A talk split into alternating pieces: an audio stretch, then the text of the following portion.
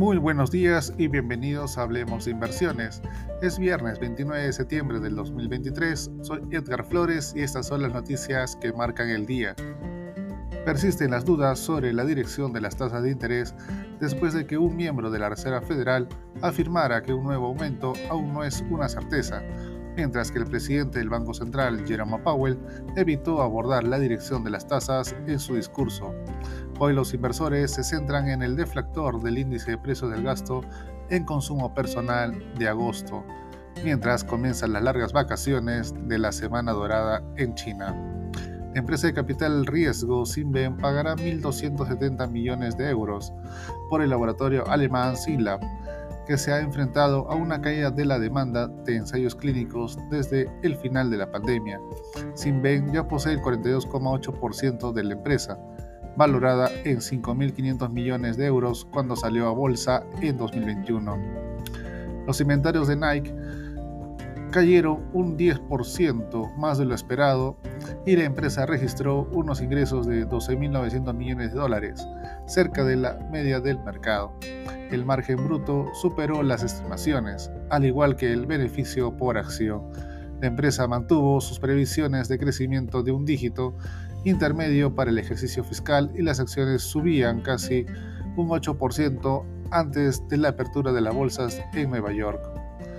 Seis meses después de comprar Credit Suisse, UBS se prepara para el mejor trimestre para sus acciones en 14 años. Las razones, el rápido impulso de la integración de activos, el aumento de los flujos hacia la división de renta variable y la posible reanudación de las recompras de acciones. Las acciones del banco subieron un 33% en lo que va del año y considerando una serie de subidas de precios objetivo, la acción aún tiene un 13% más de recorrido al alza el próximo año. Por otra parte, esta mañana Credit Suisse informó que podría perder 2.200 millones de dólares en el tercer trimestre por la liquidación de operaciones tras su absorción por UBS.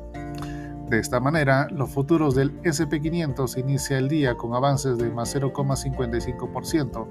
En Europa, el índice de referencia Eurostock 600 en más 1,10%, con el CAC francés subiendo más 1,11% y el DAX alemán también elevándose más 1,04%.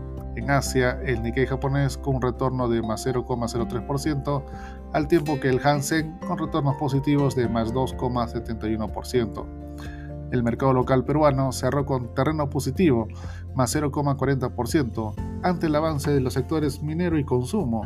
El ministro de Energía y Minas, Oscar Vera, comentó hoy en Perumín que estima que las inversiones mineras alcanzarán los 4 mil millones de dólares al cierre de 2023 Ver adelantó que las inversiones podrían sumar más de 5 mil millones de dólares en 2025 y 2026. Es todo por hoy, soy Edgar Flores y gracias por escucharme.